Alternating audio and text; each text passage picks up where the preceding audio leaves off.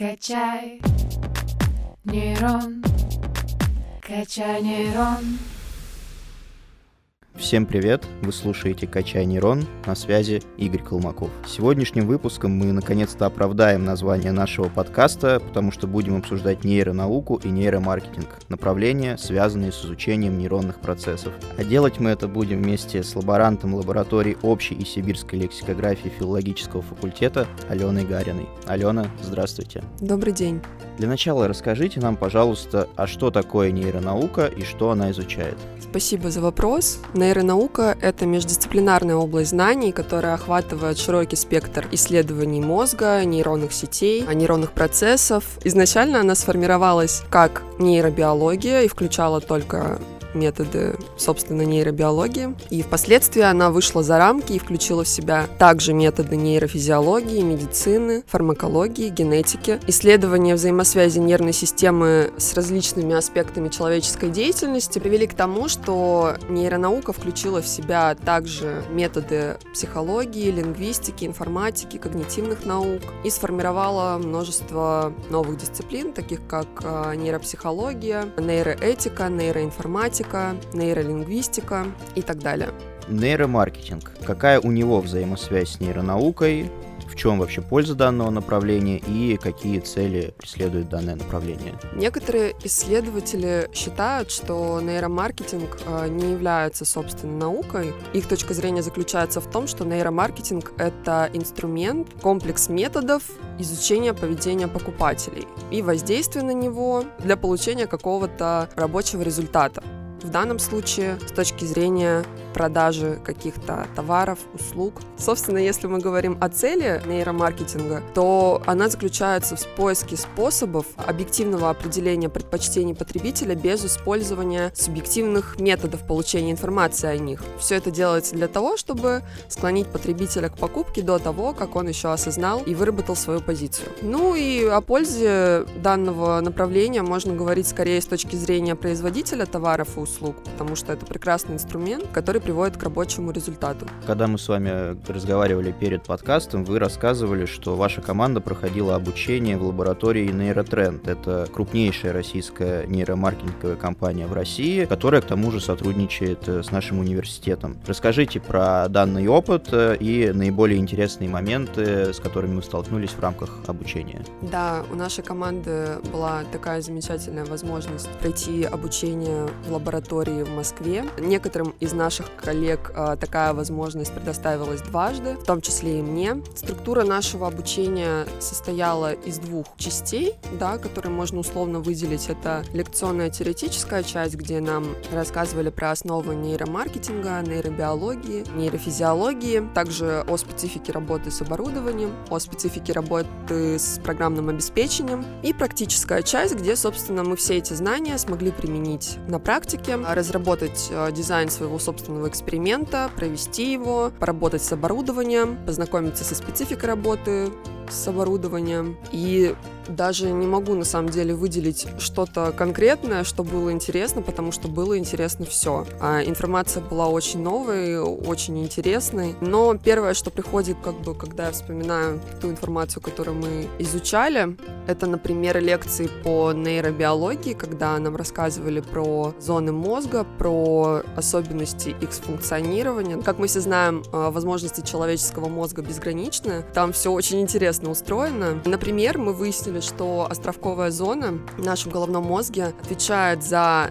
то, чтобы оценивать эмоциональную окраску стимулов и отслеживать ошибки и взвешивать риски. Риски разного характера на самом деле может взвешивать эта зона. Например, привели в качестве примера эксперимент, который проводился среди девушек, и в качестве стимульного материала им показывали различные товары женской направленности, то есть различные сумочки, аксессуары и так далее. И также дали респонденткам э, каждый по 100 долларов. И условия эксперимента были таковы, что респондентки могут при желании потратить данную сумму на покупку товара, который им понравится больше всего. И изначально стимулы показывались, то есть товары показывались без цены, и респондентки сделали свой выбор в пользу того или иного товара. Объектом симпатии оказался клатч, сумочка, то есть большинство девушек проголосовало за него, что они хотели бы приобрести его. Но впоследствии, когда им показали э, сумму, сколько стоит данный товар, а он стоил 99 долларов, э, многие из тех, кто хотел его приобрести, передумали. Как раз-таки нам объясняли, что в данном случае сработала островковая зона. И существуют исследования, которые говорят о том, что у людей, страдающих шапоголизмом, данная зона функционирует, ну то есть не всегда срабатывает. Вы несколько раз упомянули про приборы, которые использовались в рамках обучения. Вот расскажите про них тоже поподробнее. Правило в нейромаркетинговых исследованиях и не только. Есть определенный устоявшийся набор э, оборудования, который используется в большинстве случаев, но, конечно же, набор может быть и шире для каких-то специфических исследований, и наоборот уже. Я расскажу про тот набор, с которым познакомили нас и который использовали мы в рамках нашего обучения. Первое и самое распространенное, что мне приходит сейчас в голову, это iTracker. Я думаю, многие так или иначе либо слышали о данном приборе, либо сталкивались с исследованиями, которые проводились с использованием этого прибора. Суть iTracker заключается в том, что он считывает фиксации глаз и движение взгляда от одного объекта к другому, что позволяет выяснить то, на что человек, например, обращал внимание в первую очередь, когда он увидел, например, видео, какой-то фрагмент.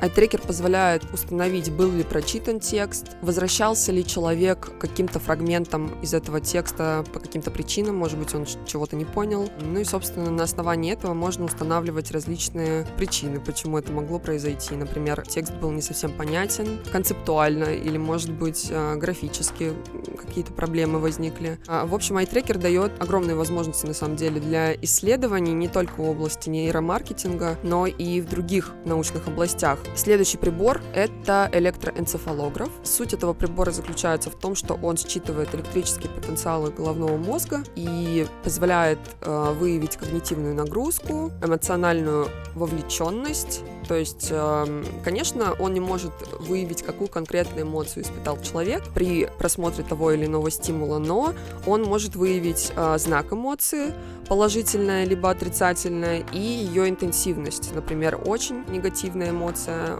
или очень позитивная, что тоже дает безграничные, на самом деле, возможности для исследований. И последнее, наверное, что я сегодня упомяну в этом перечне, это биобраслет. Тот биобраслет, с которым работали мы, он крепится на ребро ладони. Что он считывает? Он считывает кожно-гальваническую реакцию нашего организма, то есть это потоотделение, которое, как мы знаем, тоже сопутствует при какой-то эмоциональной реакции. Также он считывает ЭКГ, то есть э, биение ритм нашего сердца. Ну и также, как правило, когда используется какой-то набор оборудования, есть либо какое-то сопутствующее приспособление, если, например, приборы не подключаются напрямую к сети, который считывает все данные со всех приборов и выгружают куда-то, либо в облачный сервер, либо куда-то еще, где эти данные впоследствии обрабатываются. Когда мы работали с нейрооборудованием, это был специальный концентратор нейрофизиологических сигналов. Подводя итоги нашей беседы, вы рассказывали, что ваша команда занимается проектом по нейро в рамках ТГУ. Что это за проект и какие дальнейшие планы у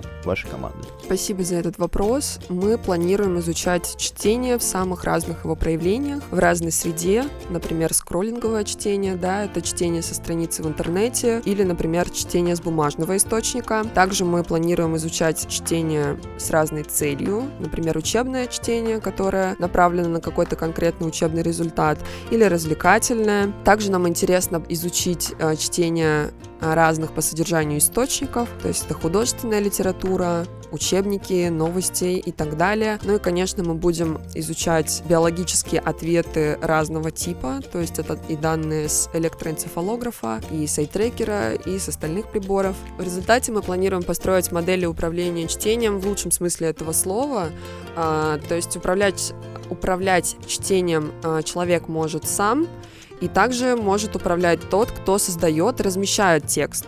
А, в связи с этим можно помочь качественнее усвоить информацию и достигнуть желаемой цели. Замечательные планы. Мы желаем удачи вашей команде во всех начинаниях. Спасибо за такую познавательную беседу и за то, что открыли для нас много новой, действительно интересной, актуальной информации. Дорогие слушатели, благодарю вас за внимание. Как обычно, с вами не прощаюсь, а лишь говорю до свидания и до новых встреч. До свидания. Качаем нейроны 145 лет.